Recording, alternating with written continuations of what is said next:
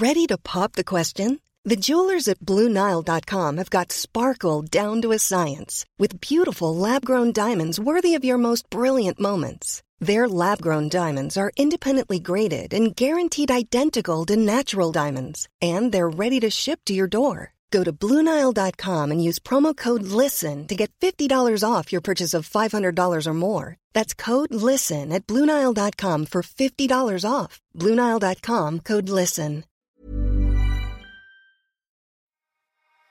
En el episodio de hoy nos va a acompañar Flor Chabela. Ella es modelo, artista, activista y una mujer trans increíble. Vamos a hablar sobre el amor y las relaciones cómo lo ha vivido, cómo ha sido su caminar en todo esto y también vamos a hablar del amor propio. Bienvenidos, bienvenidas y bienvenides. Hola, mi Flor, ¿cómo estás? Hola, ¿cómo estás? Súper agradecida y feliz de estar acá. Estoy muy feliz de tenerte aquí y My Flower pregunta, obligada, así me siento, ¿cómo te sientes hoy? ¿Cómo estás? Oh, pues hoy justo el día está súper nublado, entonces tengo como perecita y hoy tengo como muchas emociones como encontradas. Me encanta, pero eso pasa mucho, ¿no? Que a veces uno se enfrenta a tres, cuatro, cinco emociones y a eso le sumas pensamientos que te rondan la cabeza. Pero bueno, creo que estos espacios nos ayudan mucho a despejarnos, a ponerle un poquito de pausa a la cabeza y enfocarnos en alguna cosita. Y bueno, espero que estos minutitos que vamos a estar aquí eh, te ayuden mucho a estar más tranquila y que salgas totalmente recargada. bueno, primero, cuéntanos de ti. ¿Quién eres? ¿Qué haces? Cuéntanos un poquito de tu historia, danos un poquito de contexto de todo esto, de quién es Flor Chabela y empezamos a hablar del amor y las relaciones que son, son un tema. Bueno, mi nombre, pues como, les, como ya saben, es Flor Chabela. Yo tengo 20 años, el 7 de abril cumplo 21 soy artista, soy modelo, inicié mi transición por allá. Pues yo digo que, ¿sabes? Yo realmente no siento que la inicié, pero igual, como que socialmente inicié el tránsito como oficial, oficialmente en el 2018, que mi familia ya sabía, pero eso fue como, ah, como muchos problemas y muchos vergueros y muchas peleas y bueno. Yo siempre, a mí siempre me gusta explicar mi nombre porque como que siento que eso me define muy bien. Eh, flor viene de Severa Flor, que era un comentario que mis hermanos me decían mucho cuando yo era chiquita, porque pues yo siempre fui súper florecita y me encantaban las hadas y los pony, coleccionaba los, los My Little Pony. Entonces, justo mis tengo tres hermanos mayores, todos hombres y hetero. Entonces, me decían mucho Severa Flor, Severa Flor, y cuando inicié mi transición yo no tenía un nombre. Y mi usuario de Instagram era Severa Flow.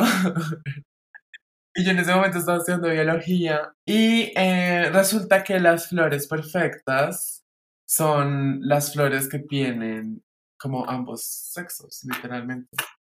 Y yo también soy intersexual, entonces, como soy una flor perfecta, eso me ayudó mucho como a procesar como muchas cosas de mi cuerpo también. Bueno, pero divino eso, que hayas podido encontrar en tu entorno y en lo que te rodea un montón de respuestas para resolver temas en tu vida. Eso me parece divino.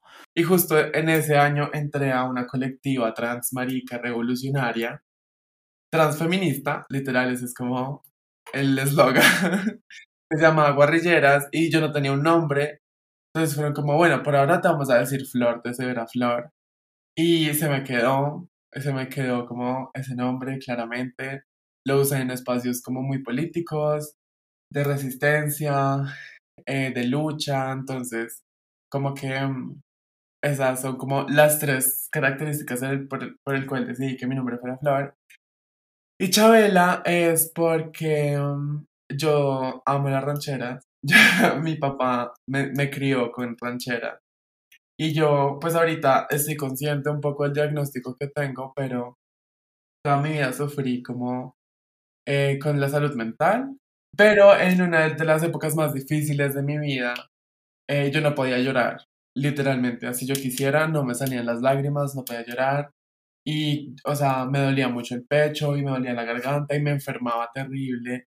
Y eh, un día vi un documental de Chabela Vargas en Netflix y yo dije, a mí siempre me fascinó porque yo la conocí eh, la vez como cuando salió su noticia que se murió y cuando yo la vi en camisa, así como súper masculina en el escenario, fui como, marica, mi crush. o sea, que súper enamorada, entonces la tuve presente toda mi infancia, pero nunca me atreví como a escuchar su música. Y en ese momento escuché su música y lloré. Entonces, como que fue súper liberador. Y, Revelación. ajá, literal, y empecé a llorar. O sea, en ese momento justo necesitaba llorar, entonces empecé a llorar todos los días con sus canciones. Y eso me ayudó muchísimo a sanar. Y nada, con el tiempo me fui obsesionando así, re fangirl. Entonces, cuando fue la hora de decir mi nombre, yo también dije como, también quiero algo un poco de tía. Entonces, fui como, no, pues voy a poner lo más sanador en mi vida, que fue Chabela Ay, me encanta. Bueno, no, me encanta y gracias por, por compartirnos tanto. Mi Flor, primero para empezar, me gustaría que hablemos precisamente de lo básico. ¿Qué es una mujer trans? ¿Qué significa? Em, también, bueno, nos hablaste que eras intersexual, creo que eso también es muy importante para ahorita hablar de amor y relaciones. Explícanos un poco también, porque siento que hay muchas personas que no entienden qué es eso y que creen que la comunidad LGBT es lesbianas, gays y bisexuales y punto, pero pues hay todo un abanico de colores hermosos en todo esto. Entonces, cuéntanos y explícanos un poco todos estos términos. Bueno, voy a aprovechar también esto como para eh, como lanzar ahí medio como puntos para que la gente también empiece como a cuestionar y a construir ciertas cosas. Bueno, realmente una mujer trans es eh, una mujer cuya identidad como que no concuerda con lo que le dijeron que era cuando nació.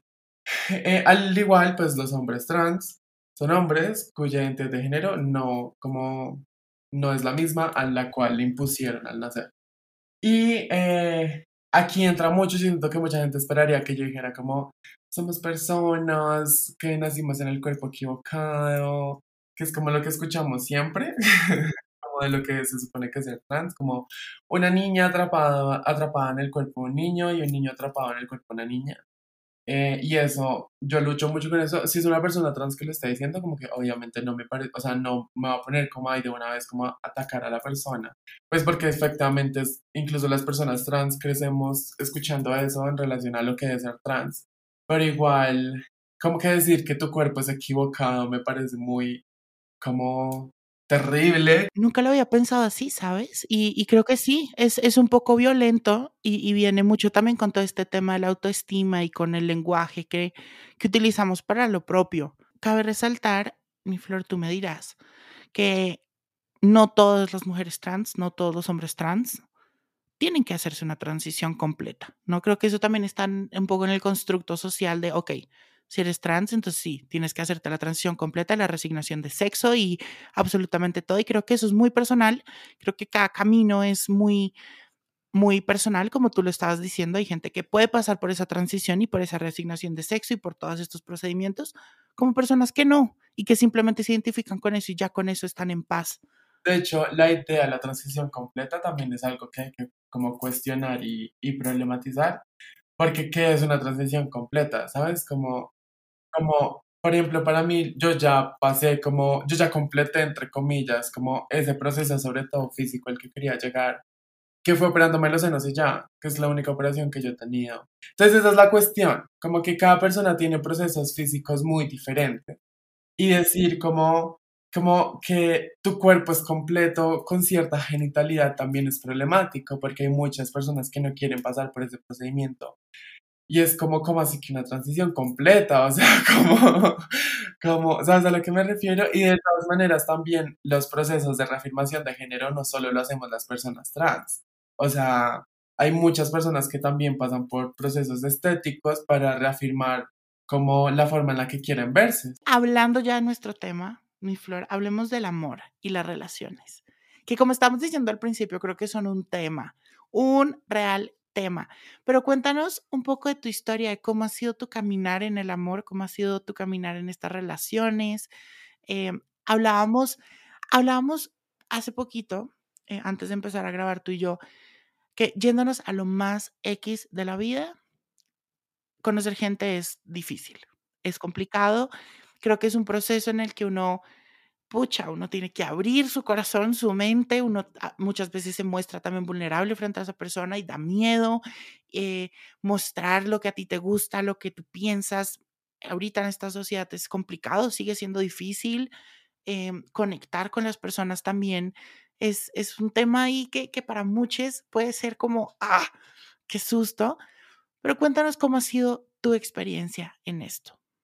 Bueno, realmente yo he pasado por todo.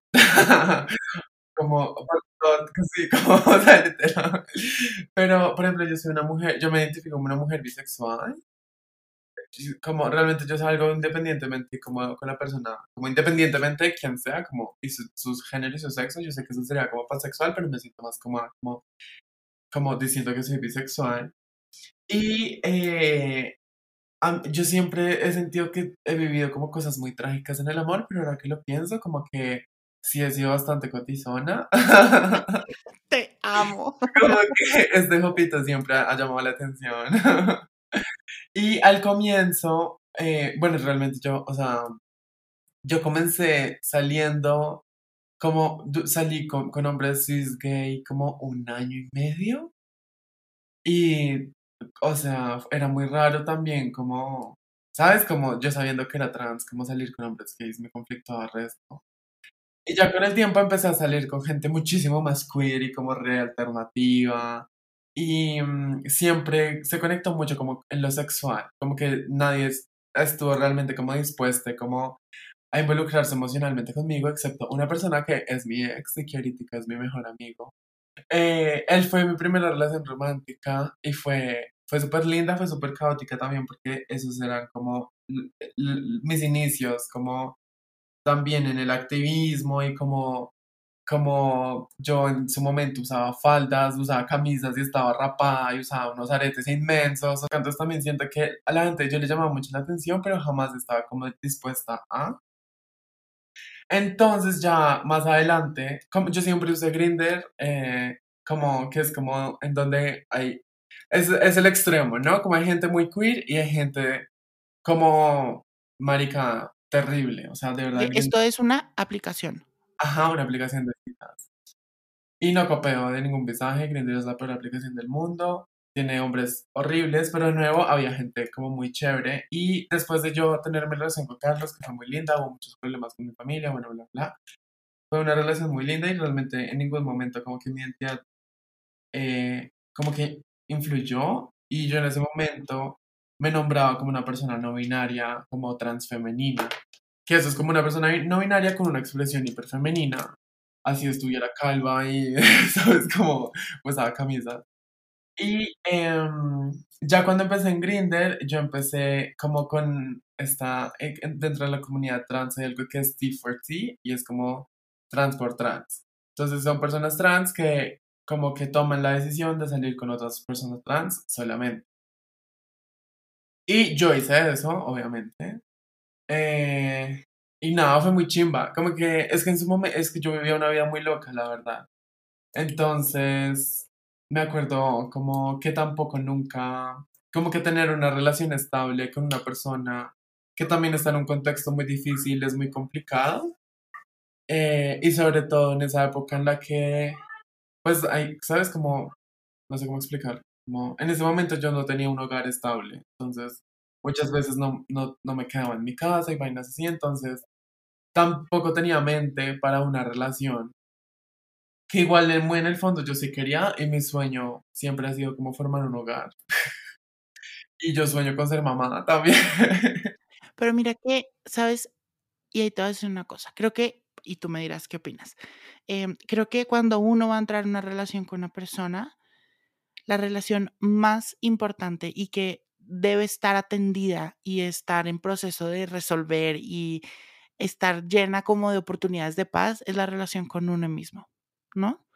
Eh, creo que, que es importante estar resuelto uno por dentro primero para uno poder entregar también eso. O sea, lo que yo siempre he dicho, tú no puedes enseñar, enseñarle a alguien a tocar violín si tú no sabes tocar violín. Tú no puedes enseñarle a alguien pintar si tú no sabes pintar. Así como tú no puedes amar a alguien cuando tú no te amas a ti mismo. No puedes darle paz cuando no estás en paz.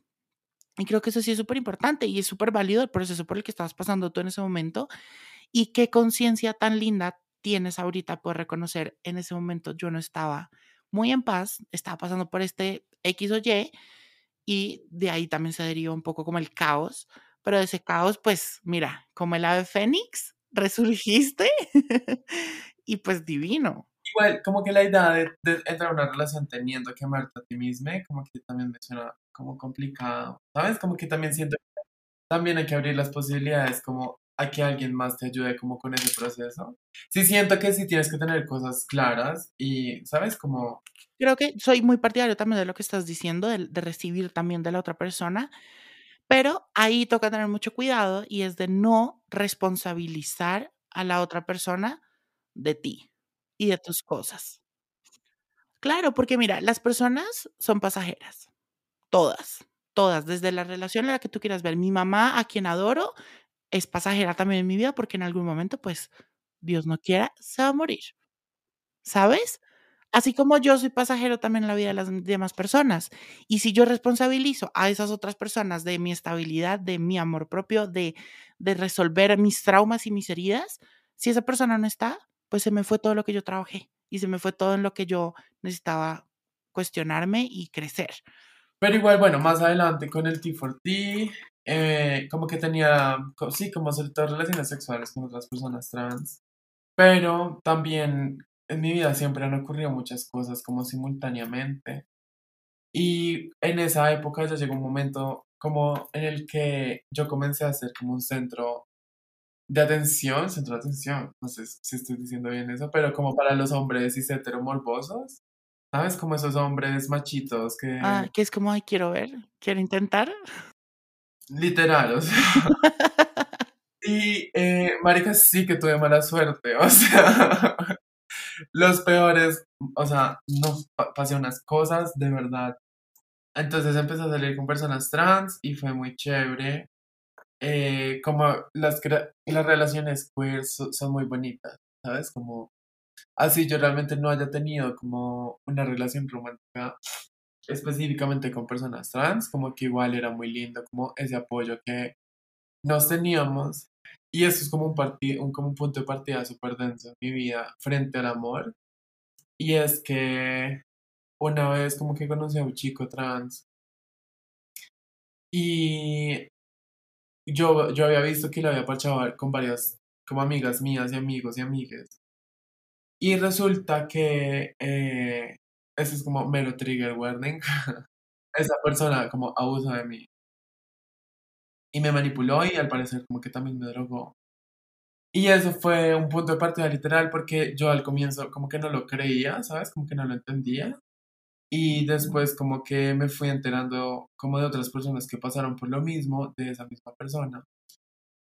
Y desde ahí no he podido volver a como a salir con una persona trans. Ni, o sea, ¿sabes? Como, como que eso, eso siento que me metió en una caja súper heteronormativa. Y después de ese punto también yo empecé a cambiar muchísimo más físicamente. Como que yo ya, lleva, yo ya iba como para seis meses en, en, en hormonas y, parce, o sea, mi cuerpo, yo ya tenía, yo ya tenía como un cuerpo como feminizado por lo que te como por, ¿sabes? Como por mi contexto como hormonal. Ajá, hormonal. Entonces, claro, con, con, con suprimir aún más la testosterona que producía mi cuerpo, yo fui como baila. Yo nada más con los bloqueadores hormonales, ya, yo ya tenía como una caerita. Bueno, o sea, estaba muy bonita. Ah, estaba, estaba muy bonita.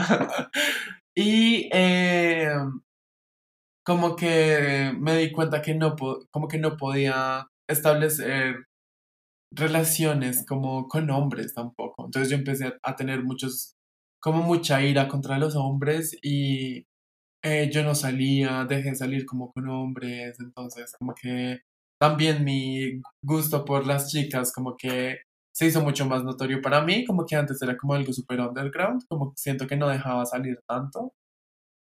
Y después como de ese rencor, que siento que fue algo bonito, como que no bonito la situación, sino como que me ayudó mucho también como a afrontar como mi gusto por las chicas, que igual tú siendo una mujer trans, es un poco difícil porque a las mujeres muchas veces la validan por los hombres que están a su lado, ¿sabes? Como Entonces es como, ah, pero, o sea, entonces esto a una se la dicen mucho y es como, ah, pero si tú eres una mujer, como porque estás con otra mujer, ¿sabes? Como que invalida el resto el hecho de que tú seas una mujer por estar con otra. Y eso es súper también como súper problemático y de cómo las mujeres tenemos valor si estamos o no con un hombre. es una puta mierda también. Entonces, em, ahí como que intenté también como con chicas, pero no, solo estaba como muy destruida después de eso y en ese momento yo no entendía el por qué, como que no acaba de procesar como lo que pasó con este chico. Y más cuando después me empecé a enterar que le había pasado como a más personas a mi alrededor. Entonces, eh, literal, dejé como, como que cambié el resto de mi concepto como de estar con alguien y el amor. Y lo volví como algo súper irreal, ¿sabes? Como, como que siento que mi mente me puso ese pensamiento como para no poder alcanzar algo. Porque realmente no lo quería. Y nada, realmente fue muy duro también volver a conectarme con hombres, como amigos hombres desde ahí. De hecho, muy poquitos. ¿Sabes cómo me tomó mucho tiempo recuperarme de eso? Entonces, ahí también como que yo me cuestionaba, como parece ser realmente eh, como que muchas personas que se venden como tus aliados, los que te entienden, ¿sabes? Como terminan siendo también agresores. Y más cuando es una persona con una experiencia de vida similar a la tuya, como que a mí me afectó mucho más. Y yo ya había tenido como situaciones como medio violentas con hombres cis hetero, como sobre todo frente como a relaciones sexuales. Pero esta, como que haya sido una persona trans, yo no sé por qué, para mí fue como tan duro. Eh, y más también como, como que me dolió más que todo, o sea, eso me dolió muchísimo más que, no sé, que un man no me quiera llevar a la casa como porque soy trans. ¿Sabes? Como que eso sobrepasa muchas cosas. Y ya hasta ahorita, literal, como hasta este año, el año pasado más o menos, como que volví a medio intentar las cosas, como a salir con personas. Yo dejé también como de, de, tener relaciones sexuales, o sea, se me complicó mil veces, muchas más vainas. Y me empezó a pasar algo muy curioso que yo no esperaba en la vida y es como, yo empecé a tener con el tiempo muchísimo más cispassing. No sé si sabes qué es cispassing. No, explícanos. Cispassing es cuando las personas, como en la calle o en, como en los espacios, asumen que eres cisgénero, ¿sabes? Como que como que en vez de asumir que eres, que eres trans, asumen que eres cisgénero. Entonces, es como si la gente no sabe, entre comillas, que yo fuera trans. Sí, un poco cuando uno dice como, ay, no se le nota. Ajá, exacto. Ok. Eso también hay que cuestionar. Ah, yo Pero sí, literal es eso. Como cuando la gente dice como, ay, no, pero no se te nota. Yo sé como, como no se me nota, yo soy. Ah, yo ¿Sabes?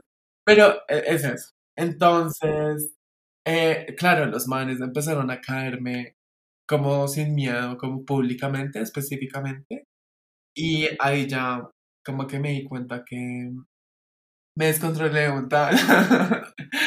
me descontrolé y entraba el tema de decirle a los manes que, ¿sabes? Como decidir si decirles como soy trans o no soy trans. De eso, de eso justo quiero que hablemos, mi flor. Creo que un tema muy importante que me gustaría que, que platiquemos ahorita es eso, es, bueno, ya nos hablaste cómo ha sido tu caminar en el amor, que creo que, que sí ha sido un caminar largo, pero totalmente entendible y creo que de eso has aprendido muchísimo y hace lo que hoy eres, 100%, ¿no? Pero un tema muy recurrente en todo esto del amor y las relaciones, cuando estamos investigando para este episodio, salió el tema de la conversación y lo ponen así como la conversación. Precisamente eso, eh, ¿cómo, ¿cómo, has vivido tú? Eh, ¿Tienes y, y, le explicas a la persona, hey, soy trans? Eh, o simplemente no lo ves relevante? ¿Cómo ha sido ese, ese momento de, tener, de tener esto en el que, pues creo que también es un momento en el que te expones y te pones muy vulnerable frente a la otra persona? No, mira que he vivido, he vivido mucho de ambas cosas. Por ejemplo, yo sí soy una persona muy directa, como, y, como muy sin como sin pelitos en la lengua, sobre todo con manes, como que yo siento que tengo que ser muy rígida. Eh, y efectivamente hay manes que son como, uy, no, baila, chao. O sea, que me han bloqueado, ¿sabes? Como vainas así, como o como que me dejan plantada, vainas densas, vainas densas. Pero yo lo hago, o sea, yo le dejo saber a la gente que soy trans, más allá como del simple hecho de que sepa que soy trans, es más porque según su reacción yo puedo como entender qué tipo de ser humano es, ¿sabes? Como, como su respeto básico por alguien, literalmente. Entonces, eso me ayuda, es un filtro inmenso, es un filtro inmenso porque también hay manes que como que, como que no saben cómo reaccionar en relación a que no saben qué hacer frente a, a cómo relacionarse conmigo y, de, y cómo cambian con el entorno, yo como esta persona no vale la pena. Que igual creo que, creo que también es válido que haya personas que no sepan lo que tú decías, cómo relacionarse contigo, pero siento que eso también hay que expresarlo desde el amor. Es decir, wow, explícame cómo te sientes cómoda. Por ejemplo, cuando te preguntan como, ok, que, cómo quieres que te llame, eh, qué te hace sentir bien, qué te incomoda, eh, cuáles son tus pronombres. Creo que todo eso es válido porque nace también desde un amor. Creo que también no todo el mundo tiene que conocer, eh, no todo el mundo tiene que ser experto en cómo funciona todo esto y cuestionarnos hace crecer, pero cuando sales del amor y no el, ay no, no sé cómo tratarte, entonces chao y te trato mal y me voy y soy violento, sino creo que también es válido eso. No, y mira que, por ejemplo, eh, de eso que acabas de decir, tengo varias cosas que decir. Una, por ejemplo, el chico con el que estoy saliendo ahorita, él, él hizo eso. Como que cuando él, supo que yo era trans, como que él me dijo, como, la verdad no me importa. Pero igual hubo una conversación de, ¿sabes? Como de, como de, de, como esa es mi primera vez, ¿sabes? Como, como que su miedo realmente más que todo era frente como a, su familia. Y eso pues obviamente es como, son cosas como visajes, ¿sabes? Como entendibles. Claro, y, y, entendibles y que no controla ninguno de los dos. Exacto, y de la falta de es que la falta de empatía es impresionante. Pero igual hay cosas como, y algo que tú nombraste ahí, como cosas como los pronombres y los nombres, realmente es respeto básico que tú tienes que tener. Como eh, siento que es importante, estamos en un punto social, como, y sobre todo como las personas jóvenes que entendemos la cuestión de los pronombres y de los nombres, que no es netamente tampoco una cuestión trans, de que eso es lo mínimo que tú haces por una persona. Y que, y que estamos en un punto social que yo personalmente siento que ya hay que dejar de aplaudir y que asumir como algo básico, literal, como porque realmente es algo que la gente hace todo el tiempo, como si una señora entra a una tienda y el señor le dice señor, de una vez es como, ay señora, qué pena, ¿sabes? Como, y ya estamos en un punto que, eh, que entendemos eso frente a las identidades trans y como el preguntar ya es como algo que tendría que ser casi que, ¿sabes? Como de uno.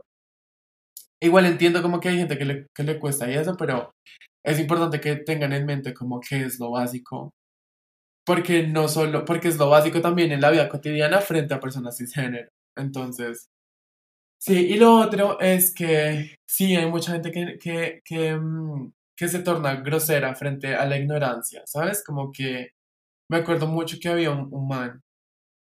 Ay, maricas de man. Él era un chico cisgénero, también, cishetero, eh, y era muy normativo. Eso quiere decir que eh, era, ¿sabes? Como que sí, era muy normativo, seguía mucho la norma, como que le costaba ver más allá O de sea, eso. de que los hombres son los que juegan fútbol y gritan y las mujeres son las que juegan con Barbie y se visten de rosado. Ajá, Punto. así. Ok. Y de- son de esos que te interrumpen, como eh, frente a conversaciones, como que, que eh, no sé, como, como mansplaining, ¿sabes? Como, como que tú estás hablando y interrumpen para decir lo que tú estabas diciendo, ¿sabes? Que son esos manes hetero como, que una es como, marica, ya, cállate, no estás diciendo nada. Como, bueno, salí con ese man, yo no sé por qué. Eh, también era, es que en un momento estaba como, necesitaba como experimentar como que era salir con hombres, etcétera. Porque realmente no me caían más personas, pero bueno, la vaina es como que este man tenía posiciones muy transfóbicas como frente a las personas trans, pero aún así él esperaba que yo fuera como, como súper dócil con eso. Y cuando yo lo corregía, él, él, él como que se molestaba. Hablemos ahora un poco del sexo. Creo que, mira, te contaba también, te contaba también que hablando, eh, mucha gente y que nos parecía, junto con mi equipo, nos parecía súper raro como este tipo de preguntas, pero era bueno, ¿y las personas trans cómo tienen sexo? Que yo decía, no puedo creer que la gente en verdad pregunte eso, pero puede pasar y viene un poco con lo que hablábamos ahorita, que en verdad, pues hay desinformación, hay gente que no abre espacios en su vida para cuestionar y aprender de otras formas, de otras personas, y está bien, siempre que venga desde un lado eh, de amor y de empatía y de respeto, está bien. Entonces hablemos un poco de esto, de cómo es la sexualidad, cómo has vivido tú pues también toda esta parte, que creo que, que tienes enseñanzas bien bonitas que, que, nos puedes regalar. Bueno, pues ahí es cuando yo te, dije al comienzo como que es gente remojigata. Ah, está como, como que igual también es resto del morbo, la verdad. Pues sobre, sobre todo en mi experiencia de vida, como que hay muchas personas que se acercan como con ese morbo de quiero que esta persona me diga explícitamente cómo lo hacen Em, pero mira que el sexo para mí ha sido muy importante, como muy bonito. Yo realmente yo no soy muy fan del sexo casual. Como no me importa si la gente lo hace, como que realmente no es mi problema ni le doy mucha vuelta. Pero para mí es importante porque justamente he tenido un proceso muy difícil como con mi cuerpo también frente como al hecho de ser una mujer intersexual. Eh, yo he pasado por cirugías estéticas como literal removiendo mis senos y ahora volviéndomelos a poner. ¿Sabes? Como de hecho, cuando tú me conociste, yo ahí acabo de salir de la cirugía que te estoy diciendo. Entonces, em, ha sido muy lindo. Pues, o sea, después de lo que pasó con este chico que te conté, ha sido muy lindo porque me ha dado también la oportunidad como de darme a mí misma como el placer eh, y también he, sido muy selectiva como en relación a con quién lo hago. Hace, hace en diciembre em, estaba con un chico, pues no con un chico, es un señor, que conocí en Medellín y él era gringo y él fue una de esas personas como que yo le dije que era trans y fue como bebé cero grave. ¿Sabes? Como, como que me dijo como no sabía, pero no me importa. Y fue muy lindo porque mm, eh, hacía algo muy lindo y era como preguntarme, como antes de tocar, como lo que fuera, así sea mi hombro. Y yo en un momento sí fui re perra le dije, como, ¿esto lo estás haciendo conmigo porque soy trans o lo haces con todas las mujeres? era como, no, lo hago con todas las chicas. Entonces también, como que, eh, esas, como esas experiencias más bonitas, siento que ha sido como también encontrando lo que lo que a mí me, me gusta que suceda en las relaciones sexuales, ¿sabes? Como, igual yo si no, o sea, como eh, frente a mi genitalidad, como que eso es un poco más complejo también porque se siente dolor. Pero de resto, como que mm, lo más importante es como la gente también se ha tomado el, el tiempo como de contemplar mi cuerpo, que eso es algo que yo no puedo hacer incluso todavía. El sexo sí siento que ha sido una forma muy bonita de reencontrarme con mi cuerpo y de como normalizarlo y de darme cuenta que también soy una persona como que genera deseo en otras de una, persona, de una manera como, como bonita, ¿sabes? Como una manera saludable. Ahorita que estabas hablando de, todo esto de cómo la sexualidad también te te ha ayudado a ti en reconocer tu cuerpo, en, en entender que también puedes eh, darte placer a ti, recibir placer y todo. ¿Cómo ha funcionado el tema del merecimiento en, esto de ser una mujer trans y en las relaciones? ¿Cómo, ¿Cómo ha sido en ti eso? Quiero que hablemos un poquito de eso que me causa mucha curiosidad. Mira que justo estaba pensando en eso. Una de las cosas que me di cuenta era como que la sociedad también se encarga de meterle a una mucho miedo de no ser amada, ¿sabes? Como porque efectivamente las personas trans nos enseñan a que nunca te van a amar. Y yo nunca sentí que yo fui merecedora del amor. Como, y efectivamente ahí entraba como él me está haciendo un favor por estar conmigo. Y eso cambió después de este gringo que te conté. él realmente como que siento que él entró a mi vida para eh, como demostrarme cómo yo merezco ser tratada, ¿sabes? y de, que yo también merezco el amor y que yo también merezco el placer. Y era un visaje porque yo siempre estuve también muy metida en la cabeza como soy una persona trans, no merezco amor, nunca voy a vivir el amor, no merezco nada, eh, nadie nunca va a estar dispuesto como a quererme. Y la vida se encargó resto como... Y espero que también le pase como a todas las personas trans que me rodean y que existen. como que la vida se encargue de, enseñarnos que no es así, marica, que obviamente hay gente una mierda y realmente el 90% de las personas que una llega a conocer en una popó, pero realmente hay personas que están súper como, como dispuestas a darte el amor que, que, que tú mereces. Y yo estos últimos meses también la vida se encargó de eso, de, demostrarme que hay personas que están más que dispuestas como a demostrarme ese amor y a estar conmigo y como a, también a luchar, que siento que eso es lo más importante cuando tú eres trans, como que esa persona está dispuesta a luchar contigo, como frente a muchas situaciones y a, y a, y a ¿cómo se dice? obstáculos en general, como que te pone la vida por ser trans.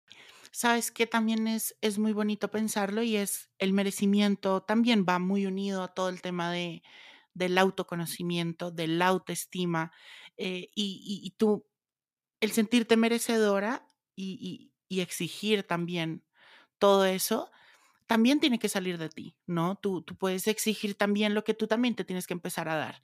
Y es, me estoy dando placer y, me estoy dando amor y, y, soy merecedora de ese mismo amor y ese mismo placer también por otras personas. Creo que es muy bonito eso. Oye, y hablemos ahora un poco del amor propio.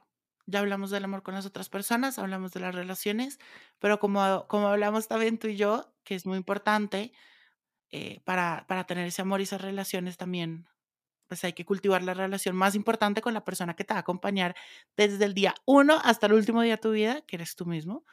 Eh, ¿Cómo ha sido tu caminar en el amor propio?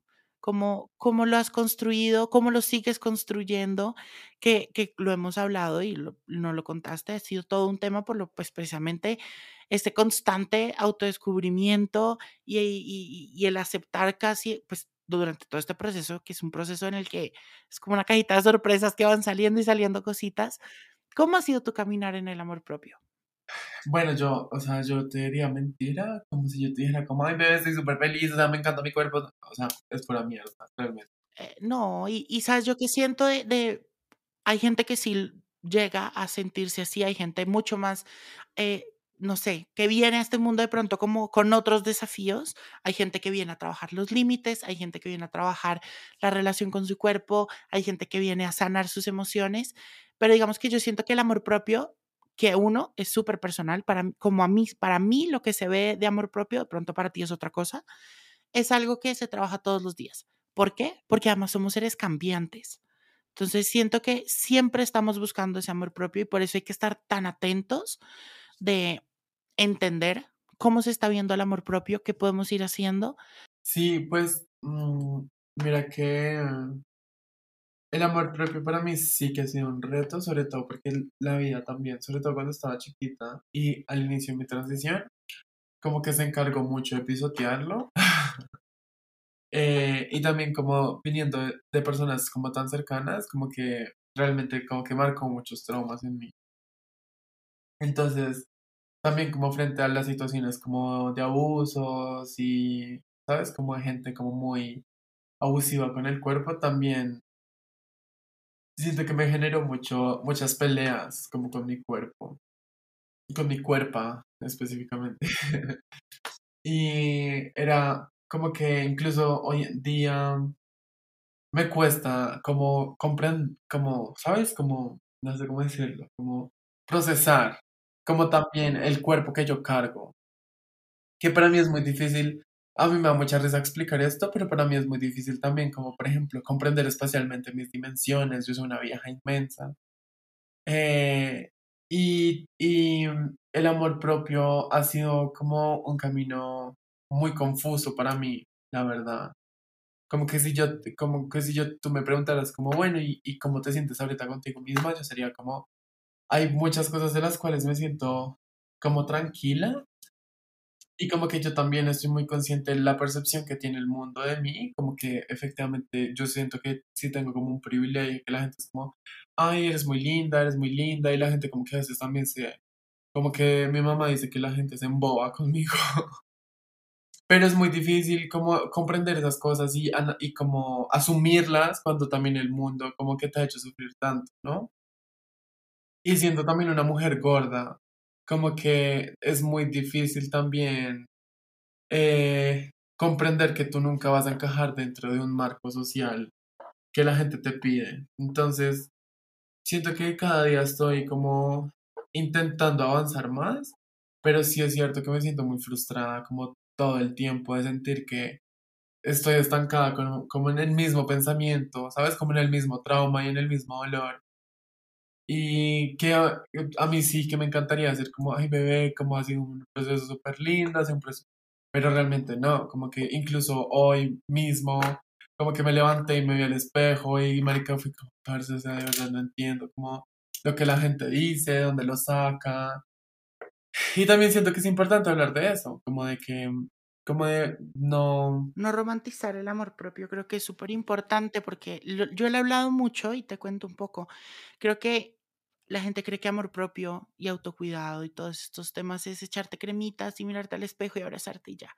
No, creo que el amor propio, y tú misma lo has vivido, es revisitar millones de heridas y de traumas, atenderlos, curarlos también si estás en ese momento preparada para hacerlo eh, y transitar por un millón de emociones, por confusión, por también es un proceso que creo que aunque es propio y personal, Creo que el ruido externo, si tú no sabes y no tienes en ese momento la capacidad de bajarle el volumen o incluso mutearlo, puede afectar también mucho ese camino.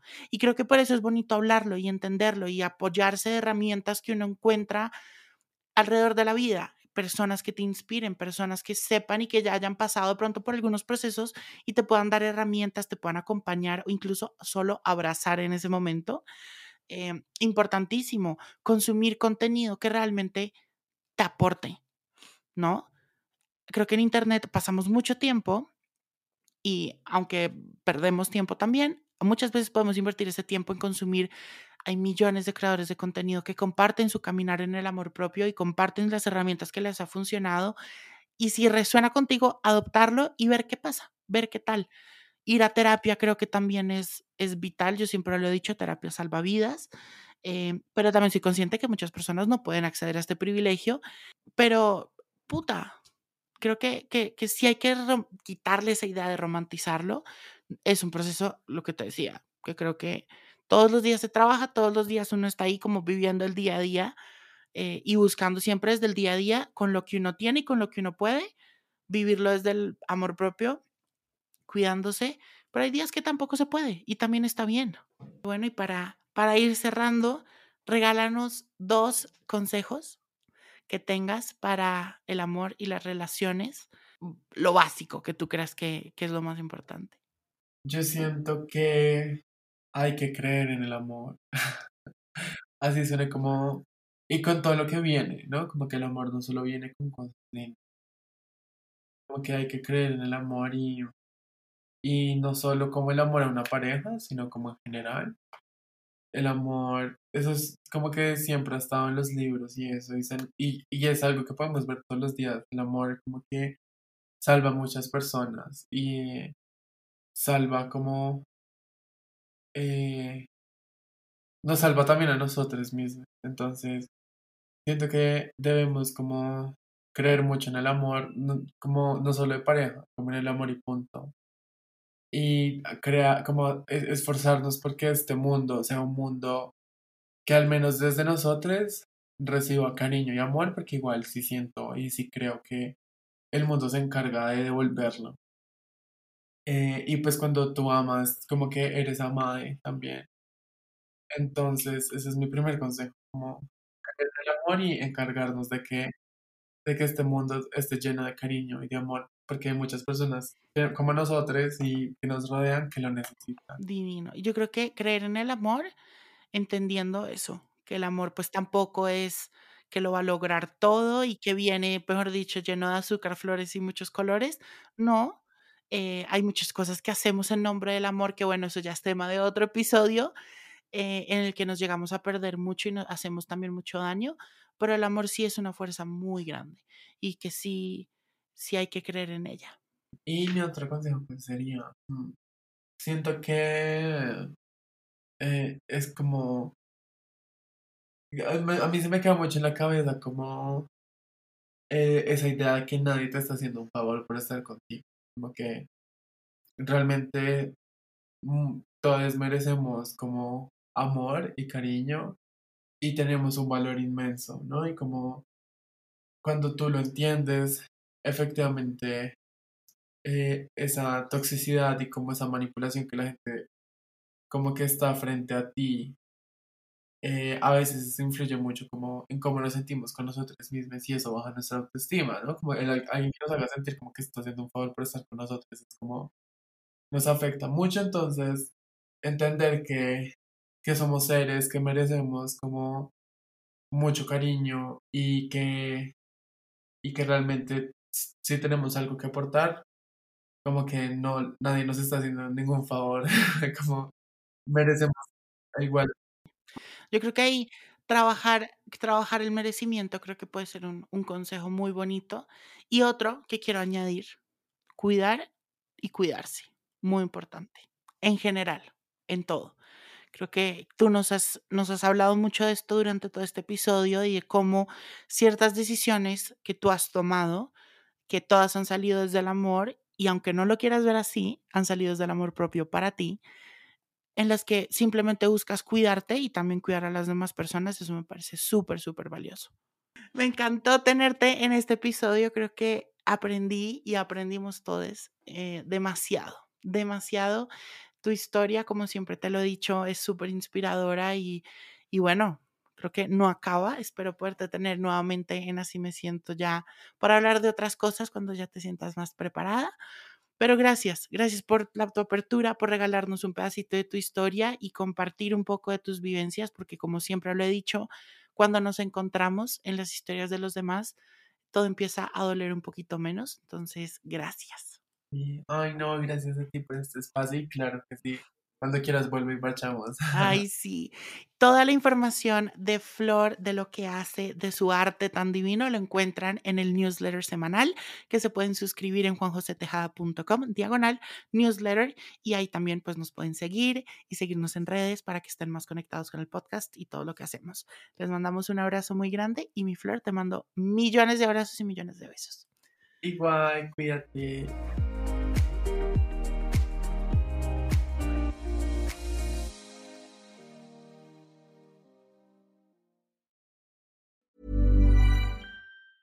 If you thought the only way to get a more defined jawline with natural looking results was through surgery, think again. Juvederm Volux XC is a non surgical injectable gel filler that improves moderate to severe loss of jawline definition and can help you achieve natural looking results with little downtime. Even better, this improved definition lasts up to one year with optimal treatment. No maintenance required. Improve jawline definition for a smooth, sculpted look with Juvederm Volux XC. For important safety information and to find a licensed specialist, visit juvederm.com. That's J U V E D E R M.com. Not for people with severe allergic reactions, allergies to lidocaine, or the proteins used in Juvederm. Common side effects include injection site redness, swelling, pain, tenderness, firmness, lumps, bumps, bruising, discoloration, or itching. There's a risk of unintentional injection into a blood vessel, which can cause vision abnormalities, blindness, stroke, temporary scabs, or scarring. Talk to a licensed specialist to find out if it's right for you.